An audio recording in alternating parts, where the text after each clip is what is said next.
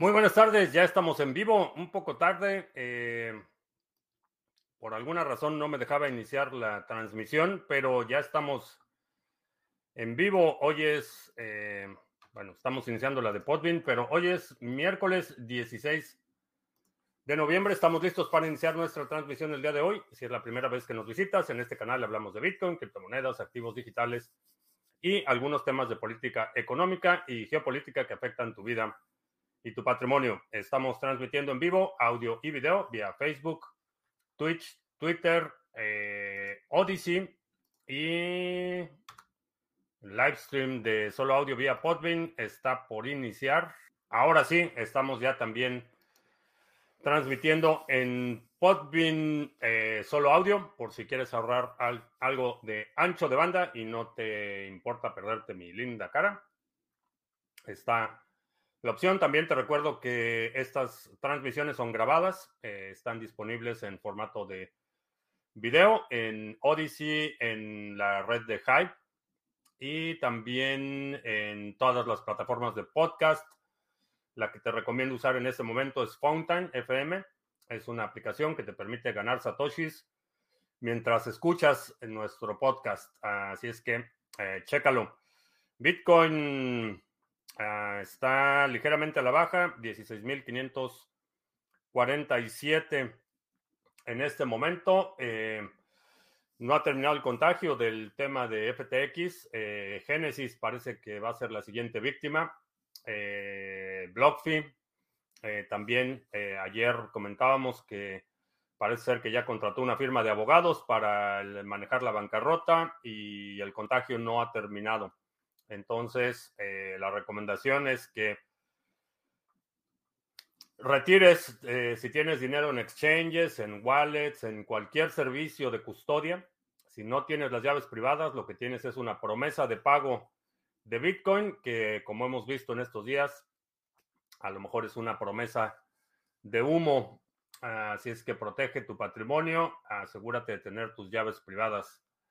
Eh, Alberto en Valencia nos está viendo en Odyssey, ¿qué tal? Necesito irme a cortar el pelo porque este, este rulo de... ya se acomodó. Ya necesito un corte de pelo urgente. Eh, parezco ya socialista copetona. Eh, Emanuel en Mérida, ¿qué tal? Eh, María en Talado, no sé dónde sea Talado, pero saludos. Eh, Mr. Revilla, ¿qué tal? Excousen, ¿qué tal? Eh, Kabukicho 19 en Españistán. Cochrane en Vitoria. R2 Sony, ¿qué tal? Full Max Power en Andalucía. Príncipe Vegeta en España. Gabriel en Querétaro. mm, Manuel en Valparaíso. Wiskeborg. Ah, Chris Vilches pregunta. ¿Por qué cuando tengo una VPN conectado a los DEX con los que interactúo no funcionan? Me aparece como la web caída. Apago la VPN y todo funciona. Eh, no hay una razón que te pueda diagnosticar porque puede ser que el endpoint, es decir, donde está recibiendo la conexión, eh, esté bloqueado para VPNs. Eh, puede suceder. Los bancos hacen eso, algunos eh, DEX eh, van a tener limitaciones por seguridad, Eh, entonces puede ser que esté del lado del endpoint el problema, no necesariamente en la VPN. Robert Gallardo en Venezuela la Vieja. Ah, Gavilán, sí, hace tiempo que no te veía por acá, qué bueno que estás por acá. en Toledo, España, Toledo. Una de mis ciudades favoritas, Toledo. Eh, Ethereum en Venezuela, la original. ¿Qué ha pasado con Grayscale? Eh, es un problema de contagio. Grayscale eh, es una de las eh, compañías que se vieron afectadas por compromisos de deuda. Tenían Bitcoin y en custodia de terceros, habían prestado algún, algunos Bitcoins y eh, es el mismo contagio que estamos viendo. Genesis también está en el mismo problema. Y, y esa es la razón por la que mencionaba el otro día que las pruebas de reservas no significan mucho porque todos estos, estas transferencias, estos eh, compromisos de deuda, compromisos contractuales, no se reflejan on-chain. Entonces te puedo hacer un préstamo o hacer una inversión. Eh, eh, las empresas, los CEOs se llaman y dicen, ¿sabes qué? Tengo, necesito un préstamo por tanto, pongo en garantía lo que tengo en Bitcoin, firman un contrato y ya, eso no aparece en on-chain.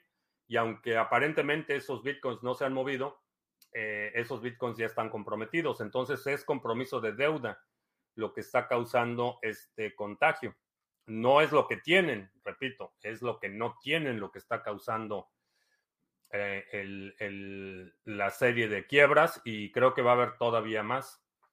Eh, Genesis está en problemas eh, Grayscale, eh, BlockFi, Nexo, eh, todos están en problemados precisamente por ese compromiso que estaban utilizando sus, sus bitcoins o los bitcoins de sus clientes más bien como colateral para obtener créditos. otro que está en problemas, aunque el contagio va a ser menor, por ejemplo, Coinbase y ah, eh, se me va el nombre del otro, este, Gemini, eh, Coinbase Earn y Gemini Earn, que eran los que estaban incentivando eh, los depósitos en Bitcoin. Algunos tenían exposición no directa con FTX, entonces lo que dijo, por ejemplo, el CEO de Gemini, que no tenían exposición a FTX, es correcto, no tenían exposición directa, pero estaban utilizando servicios de custodia, estaban utilizando ese eh, Bitcoin eh, como compromiso crediticio. Ah, Tom GR, ¿qué tal? Lunático Leas, Full Max Power pregunta. Las wallets para cambiar una moneda por otra se conecta a un exchange. Eso quiere decir que también pueden estar comprometidas. Sí y no.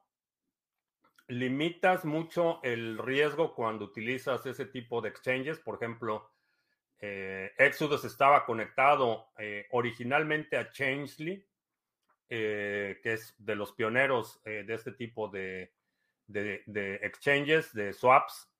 Después cambiaron a FTX y ahora no sé si van a regresar a Changely o qué van a hacer, pero limitas el riesgo porque estás enviando una transacción, se procesa la transacción y recibes lo que compraste no tienes todos tus fondos, como lo tienen mucha gente en exchanges, que tienen todo su dinero en el exchange y compran un poquito y ese poquito que compran no lo están sacando, sino que es una entrada en el libro de cuentas del exchange.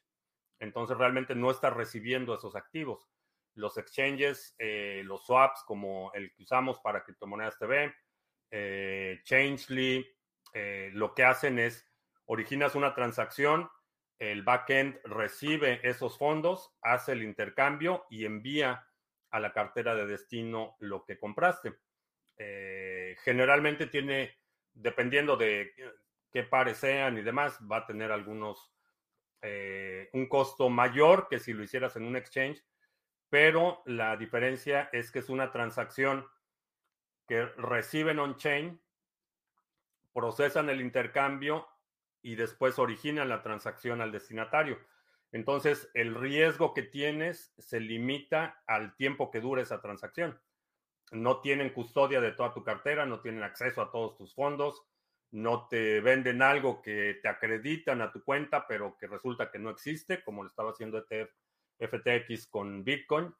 Entonces, ese modelo creo que eh, en términos de límite de riesgo es de los menos arriesgados porque tu, tu ventana de riesgo es únicamente lo que dura esa, esa transacción. Entonces lo de Genesis y BlockFi aún no está descontado del precio de Bitcoin. No sé, eh, no sé en términos de precio qué tanto eh, vaya a impactar. Honestamente creo que el primer golpe eh, la caída estrepitosa o el colapso más bien de FTX era lo que iba a impactar más el precio. Lo que estamos viendo ahorita, el contagio, es una caída gradual.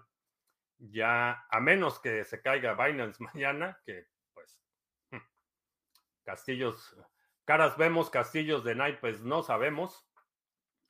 Eh, creo que todas las demás empresas se van a contagiar, va a haber muchas quiebras. Por ejemplo, la exposición de Genesis, eh, que es del Digital Currency Group.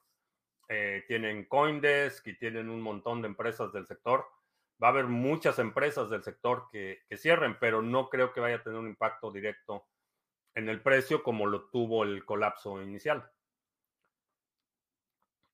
Charles Chester BTC dice que ApeSwap le gusta. Gabriel, compré NIM en KuCoin pensando que se podía delegar en Sarga, pero me encuentro que es RC20. ¿Cómo hago el swap? Eh, no, es, no es simple, pero tienes que hacer un bridge.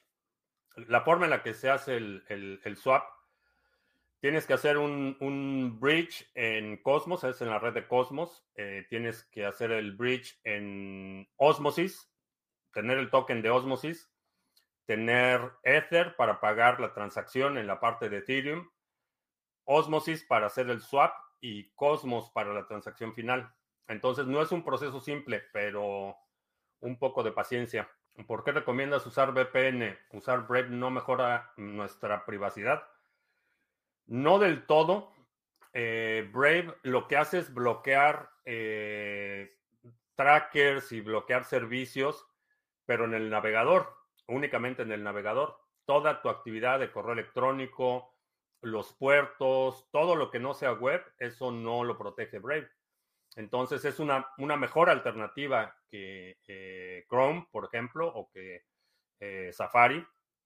Es una mejor alternativa en términos de privacidad, pero no te protege la conexión, te protege únicamente la actividad de navegación. Cuando estás utilizando eh, una VPN, toda tu conexión está en, en un túnel. Eso es lo que hace una VPN, hace un túnel encriptado y ese tráfico no es visible ni para tu servidor, es decir, tu proveedor de Internet, eh, tu enrutador, todo eso, eh, se crea un túnel en esa conexión y tu tráfico pasa eh, por esa conexión. Itziar, desde el país donde las marchas de oposición prácticamente no va nadie. Eso dice uh, en el AVE viajando a Málaga. Excelente. Las campañas naranjas que van a hacer temblar al cacas. No, digo, nadie, no es ninguna sorpresa que la gente naranja anunció su candidatura. Ya lo había comentado aquí. No, en este momento es su mejor, su mejor opción o, su ilusión de que el anunciar su candidatura eh, retrase todo el montonal de problemas legales que tiene, creo que no, no le va a funcionar. Y la realidad es que el, canal, por ejemplo, Fox News, que era un canal que lo apoyó desde el inicio y que lo tenía todo el tiempo y que era incondicional, ni siquiera pasaron el discurso, el anuncio completo. Eh, pasaron un segmento y se fueron un corte y el corte fue a las actividades de Biden en el C20 en el G20. Entonces, eh, pues no, no va a tener el apoyo que espera, porque además el, tono del discurso, digo, no, no lo vi todo porque tengo mejores cosas que hacer, pero el tono del discurso de ese segmento que vi es un discurso que no le va a funcionar porque es un discurso muy apagado. Inclusive dijo que, que esta campaña iba a ser mucho más sofisticada que iba a ser, eh, que iba a evitar lenguaje este, eh, muy directo, que iba a ser mucho más eh, sofisticada, mucho más elegante, dijo. Iba a utilizar un lenguaje muy, mucho más elegante. No hay forma de que gane ni siquiera la base que ya tiene con ese lenguaje. Algo, algo que atrajo a mucha gente en un inicio fue su estridencia. Le quitas esa estridencia y le pones un discurso su mismo discurso, pero en un tono eh, apagado, no va a complacer ni a su audiencia más ferviente, ni a los votantes más moderados. Entonces, con esa estrategia no va a ganar ni la primaria, ni puede ganar una elección general. Para satisfacer a su base más ferviente, ferviente tiene que utilizar ese lenguaje inflamatorio, estridente, este, exagerado, que eso es lo que atrajo a la, a la, base más leal. Alguien, alguien estuvo, un reportero que estuvo ahí en el, en el salón estaba comentando, y es un reportero de Fox News, que es uno de, los más alineados a la derecha. Estaba comentando que eh, a los cinco minutos del discurso la gente se empezó a, empezó a moverse hacia la puerta y los de seguridad no los dejaron salir porque estaba hablando el jefe. Entonces no los dejaron salir, pero ya todo el mundo estaba cerca de la puerta. Entonces, honestamente, no creo que no creo que vaya a ser el candidato. Eh, lo que lo está haciendo para como una forma de protegerse legalmente, pero no creo que le vaya a funcionar. Dicen que en esta purga quedarán solo unos proyectos. Harmony One se ve prometedor. Creo que sí. ¿Crees que podemos tener una buena subida en diciembre a pesar de los acontecimientos? No lo sé. Eh, honestamente no lo sé. Creo que eh, ha demostrado mucha resistencia el precio, pero no sé si vaya. La demanda no va a venir de instituciones de aquí a diciembre. Eh, los calendarios institucionales tienden a desacelerarse hacia el fin de año si vemos un em, impulso en el precio, va a ser de los inversionistas minoritarios, mucha gente que está tratando de aprovechar la oportunidad eh, de comprar Bitcoin. Por cierto, si alguien quiere vender Bitcoin en la Ciudad de México o en Cuernavaca, avíseme, avísame, pago en efectivo. Bueno, no yo, pero eh, también en la península este, del sureste, en la península de Yucatán, también, si alguien quiere vender Bitcoin por efectivo, avísenme. Eh, están llegando, me está hablando mucha gente que quiere comprar Bitcoin, que quiere comprar Tether. Este, bueno, si alguien, si alguien tiene, avísame. Los BTC, todos los dejaron en Gemini, Nexo, etcétera. ¿Qué sucede una vez que declaran la quiebra? ¿Quién se queda con la custodia de esos BTC? El proceso de quiebra es eh, se somete una solicitud a la corte, de, a una corte de bancarrotas, eh, solicitando la protección de la ley para reestructuración. Eh, la corte va a nombrar un custodio y ese custodio es el que toma control de todos los activos. Eh, se establece un comité, un grupo de personas encargados de supervisar la, ya sea la reestructuración, si es capítulo 11, o la liquidación si es capítulo 7. Pero es un, grupo, eh, generalmente firmas especializadas de abogados que se dedican a, este tema de las liquidaciones. Entonces, lo que van a hacer es eh, hacer primero un inventario de todos los activos, hacer un inventario de todos los pasivos, van a eh, hacer una lista de los clientes, todos los acreedores, ver exactamente, cuantificar el impacto eh, financiero. si es el capítulo 11, la empresa va a enviar a la corte un plan de reestructuración. Va a decir, este es nuestro plan para reestructurarnos, así es como vamos a cumplir con nuestros compromisos. La corte aprueba esos planes, eh, la corte supervisa la transferencia de activos, etcétera. Es un proceso muy largo y es muy costoso. Esa es la otra cuestión. Estos, eh, estas firmas de abogados lo que hacen es cobrarse de los activos. Entonces, este, por eso es que después de 10 años, cuando termine el proceso, pues ya los abogados cobraron una millonada y a los clientes les van a tocar centavos. Que el CACAS ya está convocando una marcha para el día 27. Eh, pues que se cuiden los oxos, que que se cuiden los oxos de la zona, el yuyo en la carretera. ¿Qué tal? Brincó. ¿Qué VPN recomiendo? Eh, yo la que utilizo y la que he recomendado desde hace mucho tiempo es NordVPN. Aquí está apareciendo en la pantalla el enlace. Y si utilizas este código CMTV, te va a dar la mejor oferta disponible que en este momento está dando Cuatro meses gratis de servicio. Bueno, pues ya entrados en, entrados en gastos y a solicitud del público asistente, a petición del público, aquí está. Eh, esta es la, la que estaba en este momento, son cuatro meses gratis. Entonces, si utilizas el enlace que está en la descripción o este que está apareciendo en la pantalla, eh, te va a presentar esta oferta y eh, Si contratas el servicio, a mí me da una pequeña comisión que convertiré en satoshis. A ti no te cuesta más y todos contentos. Genesis Global se rumora que está deteniendo retiros, sí. No es el único. Uh, BlockFi y Nexo también están suspendiendo retiros. Después de todo lo negativo que está aconteciendo en el mundo cripto, ¿no crees que le costará mucho a BTC subir de nuevo a los niveles anteriores? Mucha gente está engañándose y no creo que vuelvan a comprar. Eh, lo hemos visto en muchas ocasiones. No es la, no es la primera vez que sucede. Eh, sucede. Sucede periódicamente. Tenemos un colapso, la gente se enoja, patea, empieza a buscar culpables, eh, pero el ciclo se repite. Eh, la base, creo que si algo hemos aprendido o algo he aprendido en el tiempo que he estado en este sector es que mientras más es el pánico, mientras mayor es el pánico, el siguiente ciclo, la euforia es mayor. Eh, ayer estaba pensando, eh, por alguna razón me, me, da un... La sensación que tengo es la que tuve a lo mejor en mediados del 2016, donde había mucha incertidumbre eh, y de repente 2017 fue un año de completa euforia.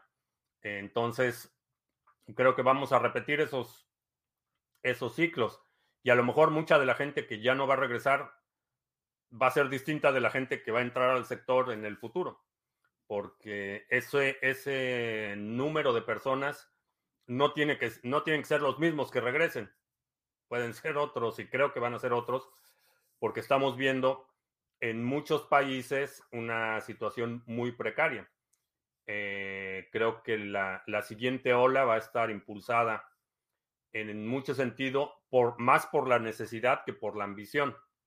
El componente de ambición y, la euforia va a estar ahí, pero creo que mucha gente va a empezar a utilizar servicios de autocustodia, va a empezar a utilizar, eh, a involucrarse en el sector más por necesidad que por, por ambición.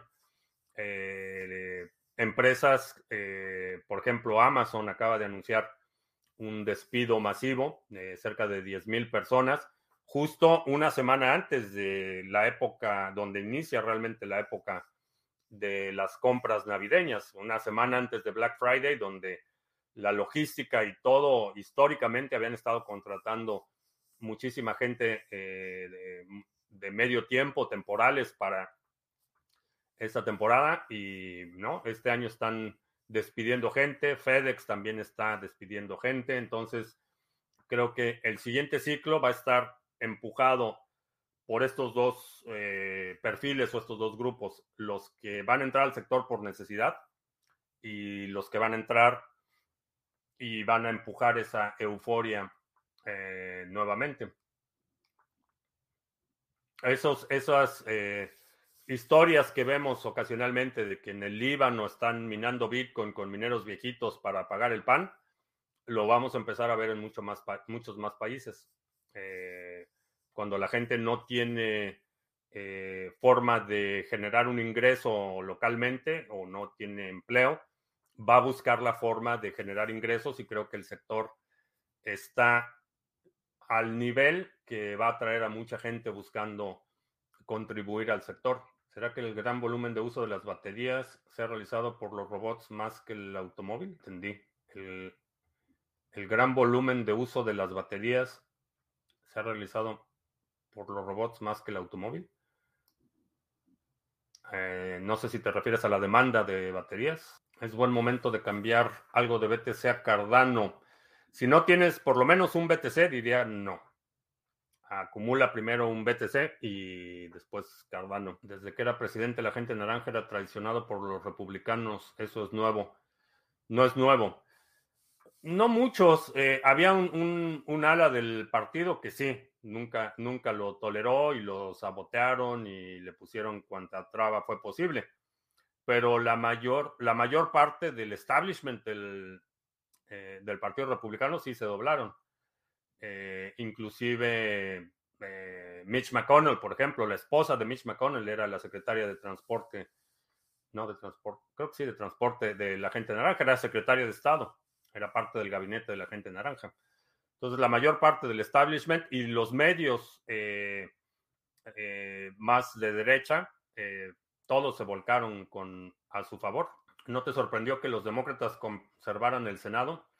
No me sorprendió. vi los candidatos y es que Herschel Walker de Georgia y el doctor Oz en Pensilvania, patéticos.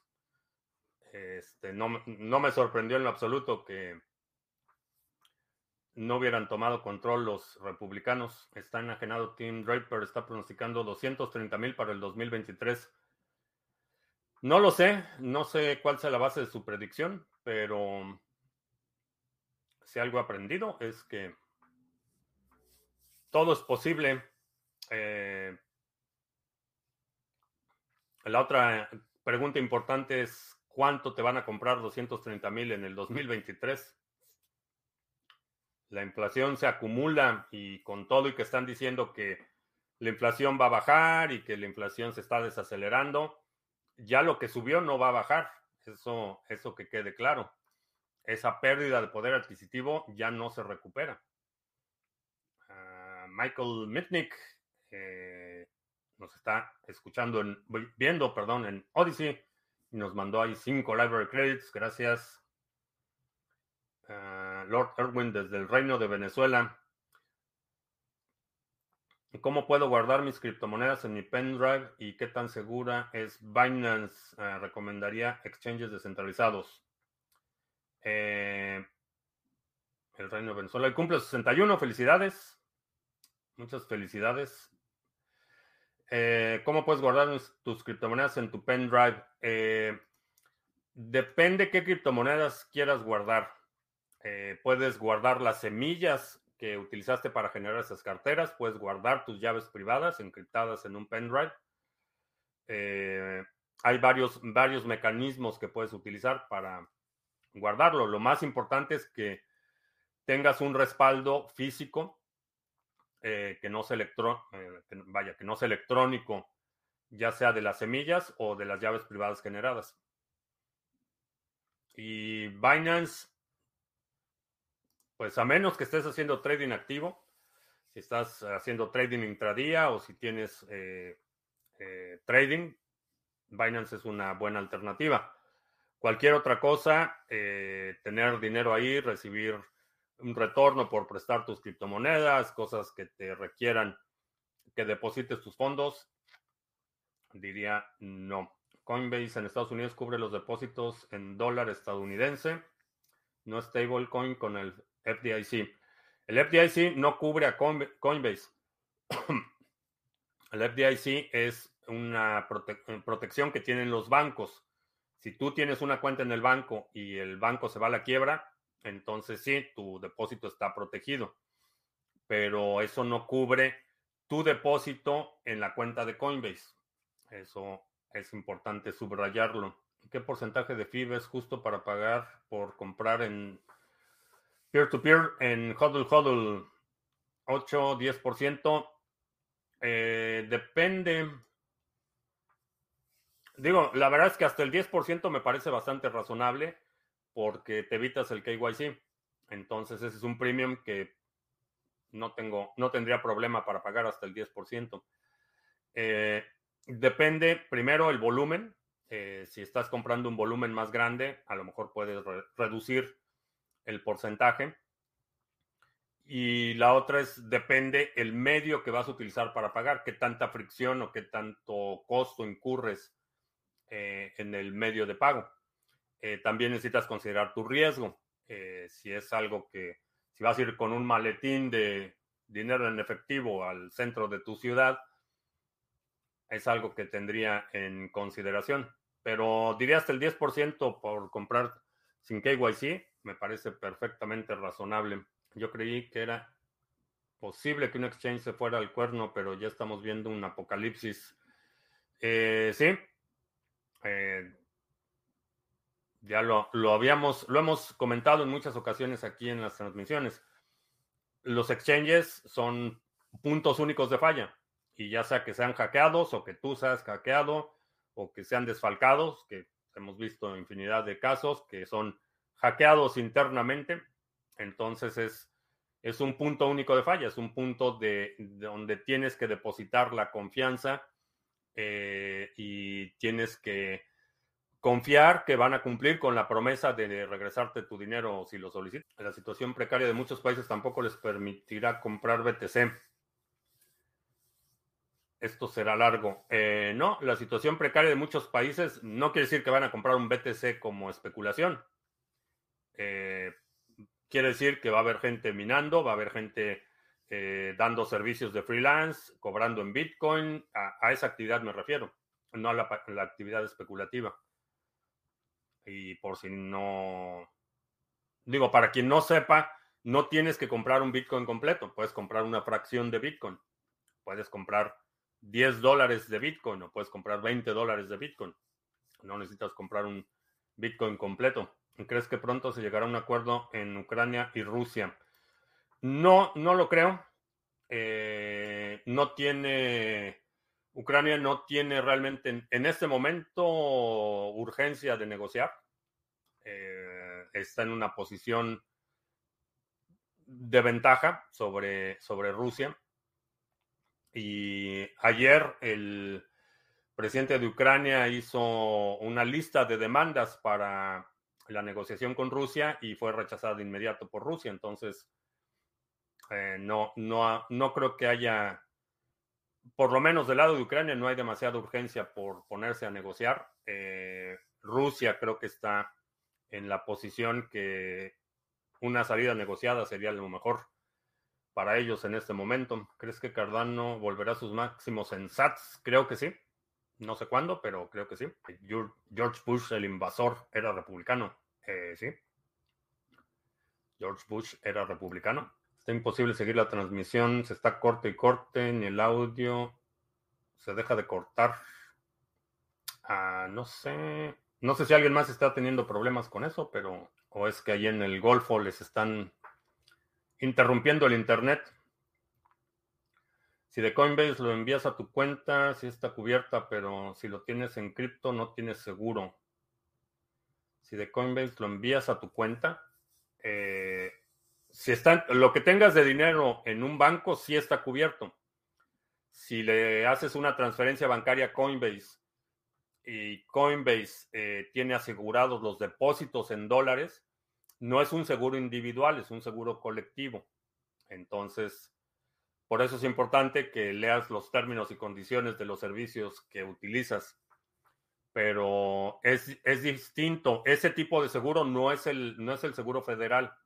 Eh, FDIC cubre únicamente a los bancos y cubre únicamente cuentas individuales. Si hay una, por ejemplo, si Coinbase tiene una cuenta en Bank of America eh, y tú depositas en esa cuenta de Bank of America, esa cuenta es de Coinbase, no es tuya. Eh, si, esa, si Coinbase, Coinbase se va a la bancarrota, esa cuenta es parte del proceso de bancarrota, no es tuya. Entonces, en el momento que tú le transfieres el dinero a Coinbase, ya no está protegido por el, seguro federal, FDIC. Y si Coinbase tiene un seguro, una prima de seguro que protege los depósitos en dólares, es una prima colectiva. Eh, no es una prima individual, y aún cuando estén cubiertos los depósitos, no garantiza el 100%, porque como mencionaba en el proceso de bancarrota, si es necesario eh, aplicar ese seguro, a lo mejor el seguro cubre el 80%, menos el deducible. Entonces, por eso es importante que leas los términos y condiciones de los servicios que utilizas. Alex Toshi Anoche en medio de una cena comenté tu analogía sobre los baños y los exchanges y me ha ganado tremenda reacción de mis amigos. Dicen que hay unos que sí están regulados y que son muy confiables. No lo podía creer, pero cada quien con su criterio. Ah, pues sí, hay gente que no, no concibe que algo así pueda suceder, pero Solo es cuestión de tiempo. Eh, pregúntenle a nuestros amigos argentinos cómo les ha ido con los corralitos, cómo les fue con el corralito y a Grecia, El hecho de que estén regulados no significa nada.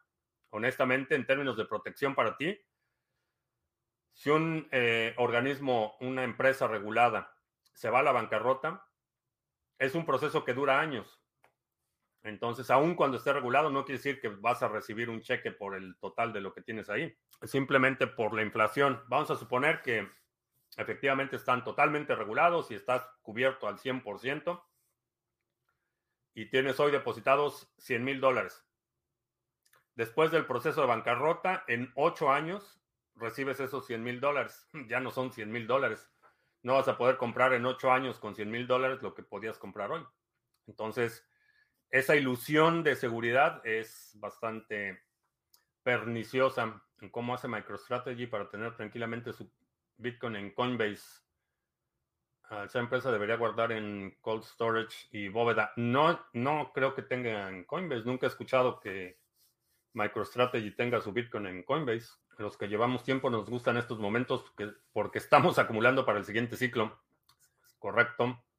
Charles Hoskinson ha mencionado que no veía la necesidad de mantener proof of work de Bitcoin, ya que existen los WBTC en redes más eficientes energéticamente.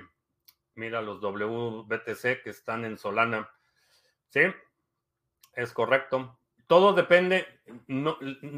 el diseño por sí mismo del RAP BTC depende de quién tiene la custodia, quién tiene acceso a ese Bitcoin. Eso es, ese es el, el punto más importante, eh, es un sintético. Eh, los RAP BTC, eh, vamos a, a, pensarlo como si, vamos a suponer que tienes un Toyota, cruzas un puente y del otro lado te van a dar un Honda que es similar al Toyota que tenías. Entonces, estacionas tu Toyota en un lado, le entregas tu llave a alguien cruzas caminando el puente y del otro lado alguien te entrega la llave de un Honda. Tienes un valor análogo. El problema es quién tiene las llaves de tu Toyota. Eh, y si esas llaves de tu Toyota están con FTX, pues adiós Toyota. Esos son los, los wraps. Por eso eh, creo que es importante privilegiar las soluciones descentralizadas. ¿No prevés que la electricidad será cada vez más cara? Eh, sí. Ucrania con ventaja sobre Rusia sin energía y en situación precaria. Eh, sí. Sí, porque aun cuando ha estado, Rusia ha estado atacando directamente la infraestructura eléctrica, eh, Ucrania tiene aliados, cosa que Rusia ya no tiene, ya nada más le queda Irán y aparentemente Corea del Norte, pero Rusia está totalmente aislado. Entonces, la posición de negociación de, eh, Ucrania en este momento es más ventajosa que la de Rusia. Eso no, no se requiere ninguna simpatía para reconocer la, la realidad en el campo de batalla y la realidad política, porque una de las principales razones o, las justificaciones que hizo eh, Rusia para eh, básicamente iniciar la, invasión de Ucrania era la expansión de la OTAN. Eh, con el incidente de ayer en Polonia, la conclusión de la OTAN es que necesitan más baterías antiaéreas en Polonia. Entonces, pues ya la situación está peor que lo que estaba antes para Rusia. Ya eh, Suecia, Finlandia, ya aliados con la OTAN, eh, Polonia y los países de la OTAN van a incrementar sus baterías antiaéreas. Entonces, ya está más rodeado de lo que estaba cuando inició la, eh, la invasión. Entonces, en términos de objetivos estratégicos, ha sido un completo fracaso. Políticamente, ya olvídate la parte militar. Políticamente ha sido un estrepitoso fracaso para Rusia. Ah, ¿Por qué el porcentaje de staking de One varía? Hay varias situaciones. Eh, primero, eh, el nivel de saturación de los nodos. Hay, hay ocasiones en las que los nodos validadores tienen prioridad y el retorno es mayor. Hay momentos en el que el tráfico se reduce significativamente y el retorno es menor, pero En todos, en todos los stakes eh, vas a tener fluctuaciones del retorno, porque depende de las condiciones de la red. Eh, un, componente de las recompensas que se recibe por staking son, por ejemplo, fees de transacciones. Entonces, en estos, eh, los últimos bloques de Cardano, la última semana, han sido muy buenos. Ha habido muchísima actividad en la red, muchas nuevas carteras. Entonces, eh, en estos días que hay mucho volumen, muchos, muchas transacciones, el retorno va a ser ligeramente mayor que en otros momentos en los que se deprime, pero en todas, en todas las redes que ofrecen eh, staking, un retorno por staking, por participar en el consenso, eh, vas a tener fluctuaciones por el tráfico y por el nivel de saturación de los nodos. Hay empresas que he estado investigando en Colombia que andan ofreciendo servicios cripto con rendimientos, wallets, etcétera. Y he encontrado unas que se nota la inversión en marketing y al momento de revisar su información financiera, registrar en la Cámara de Comercio y no tienen más de dos mil dólares de capital registrado. Son subsidiarias de matrices que están en las Islas Caimán. Pues cuidado con eso. Qué bueno que has estado haciendo tu tarea. Pero eso es un, problema pernicioso. Eso va a continuar.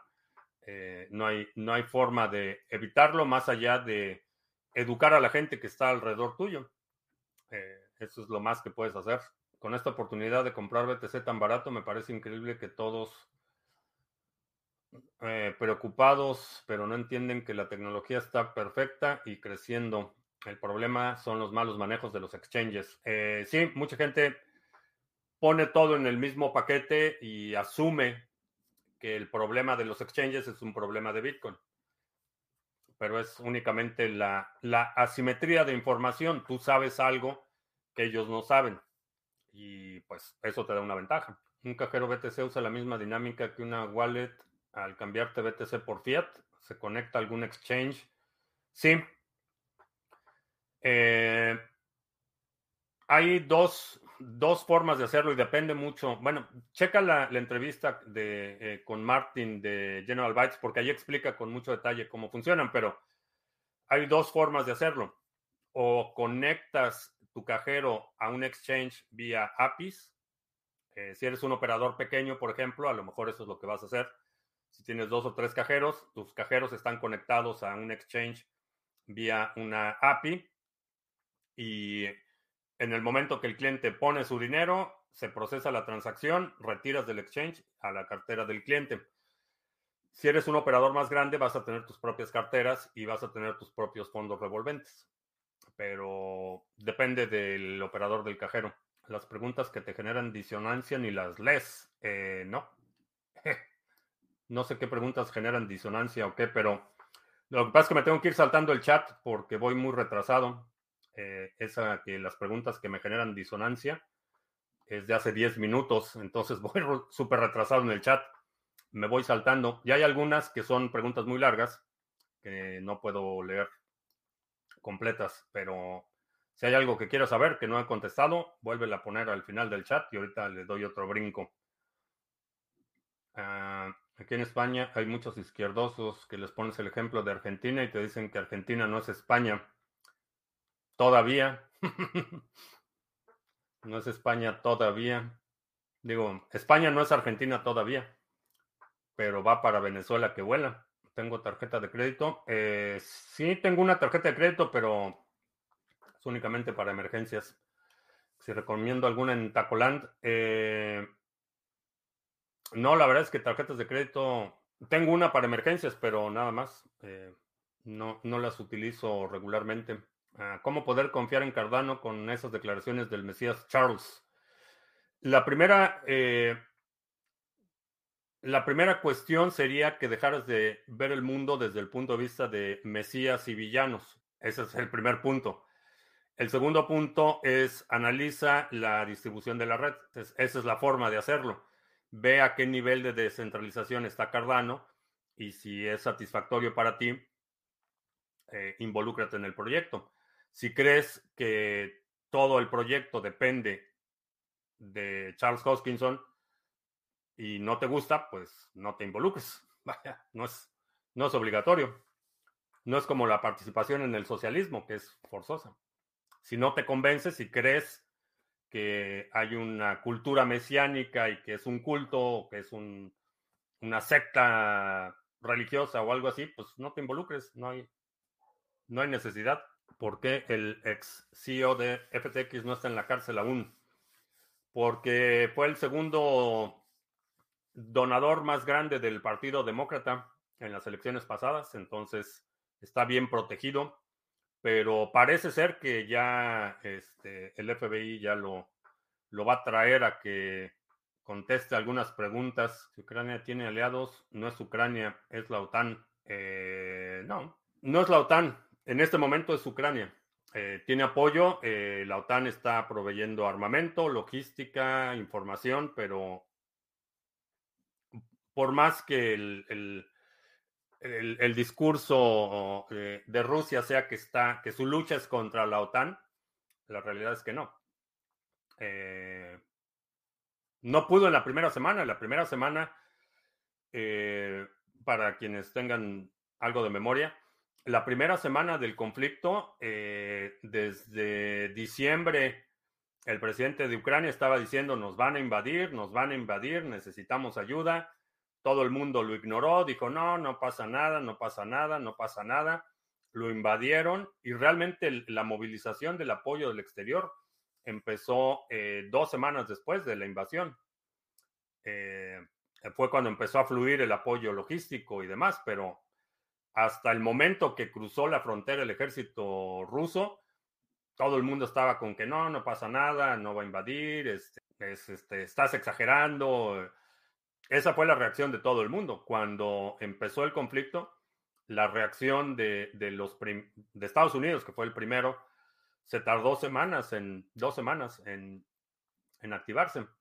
Entonces, eh, eso de que ya la habría aplastado, el hubiera no existe ¿Crees que ahora con la noticia de que los bancos y la SEC van a aprobar la CBDC por 12 meses, será preciso ahora que pasó lo de FTX o será pura coincidencia? Eh, coincidencia. Eh, este tipo de proyectos no es algo que, que se planee de un día para otro. Eh, es algo que ya estaba programado. Y hablando de staking, cuando Cardano coja mucha fuerza, se podría dar más del 5% anual. Eh, si lo anualizamos, sí. Anualizado sí puede dar más del 5%. No mucho más, no esperes un 20%. No es ese tipo de proyectos. Pero sí, sí, creo que en la medida que se incremente la actividad y se incrementen los fees eh, de las transacciones y demás, creo que sí puede dar un retorno mayor. Y la otra es que muchos pools no están sobreviviendo. Hay muchos pools. Estoy revisando la actividad de los pools de Cardano y hay muchos que ya están cerrando. Sobre el posible eh, correteo de parte de la NSA, de los creadores de proyectos, cómo piensan resolverlo. Los desarrolladores están apurados en descentralizarlo más rápido posible en la red de NIM. Eh, sí, eh, ya la nueva versión de NIM Connect está bastante buena que es una aplicación que te permite eh, conectarla a una aplicación externa para que utilices la red de NIM para transferencia de mensajes. Está bastante interesante. Y también con este upgrade que empezó ayer y ya terminaron, el, upgrade, los nuevos contratos ya hacen staking eh, automático. Es decir, lo que recibes de recompensas automáticamente se delega, ya no tienes que estar delegando al final de cada época. Entonces ya puedes aprovechar el interés compuesto en tu stake de NIM. Bastante bueno. Escuchar la entrevista a Álvaro de María. Eh, sí, mañana, mañana en la mañana va a ser la entrevista. ¿Crees que el 2023 empezaremos sin guerra en Ucrania? No, no creo que termine antes de que de la primavera. Somos súbditos de los Anunnaki. No tengo idea. En Harmony hay forma de ver el detalle de las recompensas por Epoch. Eh, sí, de tu cartera o de... En cualquier explorador de, Harmony puedes ver ahí las recompensas de tu cartera. ¿Crees que en Venezuela del Norte sí podremos impedir al CACAS a que el CACAS elimine al INE o a estas alturas solo es cuestión de tiempo? Eh, todavía lo pueden impedir, pero va a requerir un nivel de energía proporcional a su empecinamiento. Cardano podrá estar descentralizado, pero es imposible saber si la fundación manipula el precio. Eh, ¿Por qué es imposible? Puedes ver on-chain las transacciones. Eh, las carteras de la fundación son las carteras de la fundación son públicas. Puedes ver ahí la actividad on-chain. No sé. No sé por qué no dices, no sé por qué dices que sería imposible. ¿Crees que en el futuro próximo, 10 a 15 años, en Latinoamérica se viva mejor que en Europa? En algunos países sí, eh, no en todos. Y va a ser un tema regional, eh, la consolidación de las cadenas productivas. Eh, vamos a ver las que están muy extendidas, vamos a empezar a ver integraciones mucho más regionalizadas. Entonces, por ejemplo, en el caso de Venezuela del Norte, si no terminan con lo que queda de la actividad productiva, el potencial es que se integre la zona eh, Tijuana-San Diego, la zona de eh, eh, Matamoros, el Matamoros Brownsville, El Paso, que se integre esa zona y que tengas cadenas productivas donde parte de la manufactura se hace de un lado de la frontera y otra parte se haga del otro lado de la frontera.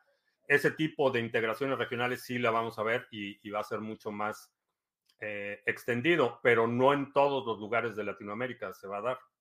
Eh, se necesita eh, países que tengan acceso a mano de obra más o menos calificada y se necesita que tengan vías de comunicación que les permitan mover productos semiterminados o productos para integración a otras cadenas productivas. Entonces, en algunos lugares sí, eh, no, no va a ser una, un fenómeno que veas en todo Latinoamérica de forma eh, homogénea. Puedes retirar los NIM que desees o se desdelega todo el monto. Eh, no, puedes desdelegar lo que quieras. Fiscalía rusa ya tiene cantidades de pasaportes de soldados extranjeros muertos en Ucrania. Sí. Sí, muchos, muchos voluntarios y, y digo, mal harían muchos países en no mandar personal de inteligencia. Es un, es un juego en el que todos están haciendo trampa. Entonces, si tú como país eh, tienes oportunidad de enviar tus espías al frente de batalla, lo vas a hacer. Eh, vaya, no hay, no hay, no hay un solo país medianamente competente en el juego geopolítico que no lo va a hacer. Eh, lo ha hecho Rusia, lo hizo en Siria, lo hizo en Irak, lo hizo en Afganistán. Eh, mandan al grupo Wagner, por ejemplo, a muchos frentes de batalla, a Siria, a Somalia, han operado en África.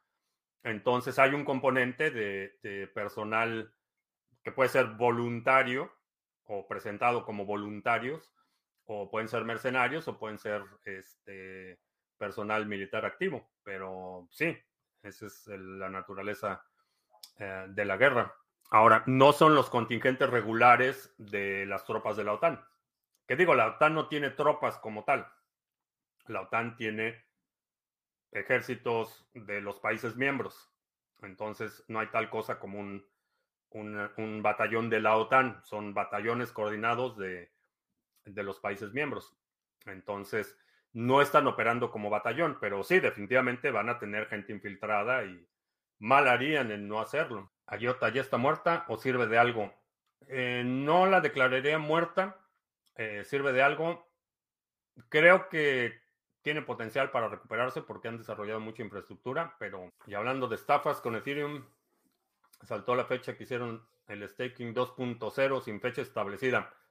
Sí, ayer, ayer lo mencionábamos que son maestros en eh, patear el bote. Entonces, eh, originalmente dijeron que seis meses después del merge iban a liberar eh, la función de retirar fondos, después que entre seis y doce meses, y luego que para el 2024, y ahora pues ya ni siquiera hay fecha. Entonces, quién sabe cuándo vaya a suceder. Yo creo que hay muchas posibilidades de ver BTC a 10 y luego recuperar hasta los 13 o 14 mil. No sé cuál sea tu hipótesis o en qué esté basada, cómo esté tu análisis. Así es que no te puedo decir, ¿posible? Sí, sí es posible. ¿Hay muchas posibilidades? No sé. No sé si hay muchas posibilidades, es posible. ¿Qué decirle un Mesías que dice que las empresas de energía no deberían subir las tarifas de energía porque para generarla solo se usa agua y turbinas que ya se compraron hace rato y que no les afecta el dólar. ¿Es populismo? Eh, sí. Sí, eh, y es precisamente como se colapsan las empresas eh, generadoras de energía estatal. Por eso, por ejemplo, en, en, Venezuela del Norte, la Comisión Federal de Electricidad, que es la que tiene el monopolio estatal, opera con miles de millones de dólares, no, no de pesos, de dólares, miles de millones de dólares en pérdidas. Pemex la empresa paraestatal que tiene también el monopolio de la extracción y refinación de petróleo, opera con miles de millones de dólares en pérdida.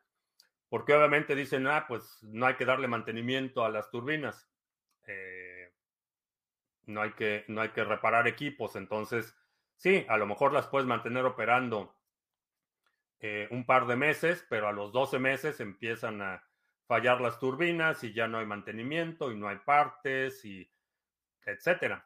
Eh, ponen a los eh, a los familiares encargados de operar la infraestructura y no saben repararla y llega el caso en el que pues, se colapsa, como lo hemos visto, por ejemplo, en Venezuela.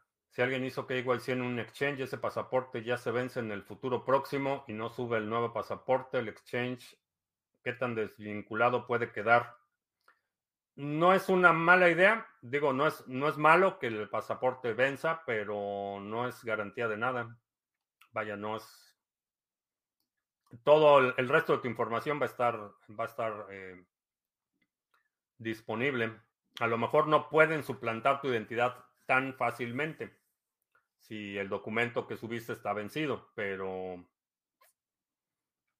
todos los demás datos los tienen. En Latinoamérica se logra tener el derecho a la posesión de armas si se volviera un mejor sí se volvería un mejor lugar que Europa, ya que de esta forma nos liberamos del circo político en cuanto a la seguridad y cada uno asume su responsabilidad.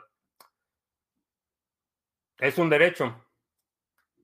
No es algo que el gobierno te tenga que dar, es un derecho que tienes, el derecho a defender tu vida y la de tu familia. Aun cuando tu gobierno no lo reconozca, eso no quiere decir que el derecho no exista. Un derecho que te da el gobierno realmente no es un derecho, es una prerrogativa o un privilegio, porque el gobierno te lo puede quitar. Entonces, eh, eh, por eso es el énfasis en los derechos naturales.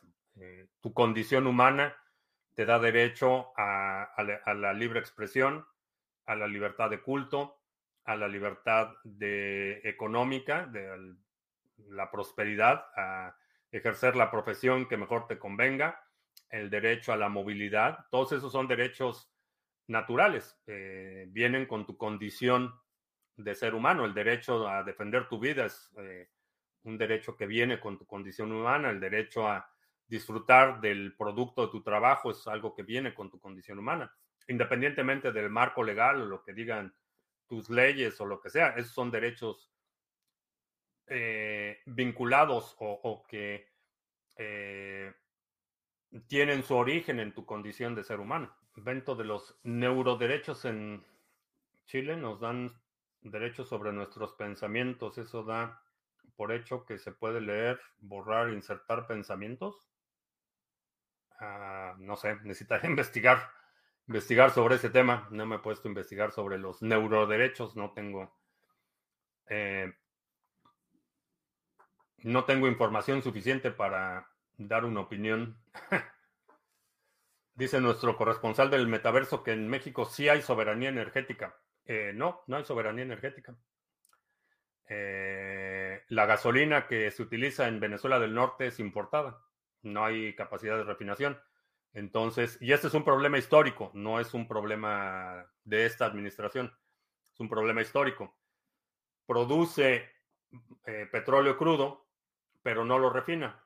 Entonces, exporta petróleo e importa gasolina. Entonces, no es, no hay soberanía energética. Eh, esa es una ilusión. Eh, KuCoin también es sospechoso de mal uso de fondos. Eh, todos, hasta que, hasta que no se demuestre lo contrario, asume que sí. Eh, por eso no dejen dinero en exchanges. Y con eso terminamos. Eh, te recuerdo que estamos en vivo lunes, miércoles y viernes, 2 de la tarde. Marx, ya ni se anuncios. Acuérdate, eh, el exchange, los seminarios, Sarga, etcétera.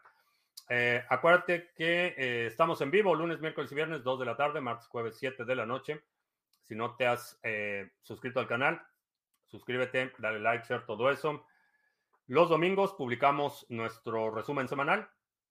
Si hay algún segmento de la transmisión de hoy que quiera sugerir para nuestro próximo resumen semanal, deja un comentario aquí abajo con la marca de tiempo para considerarlo.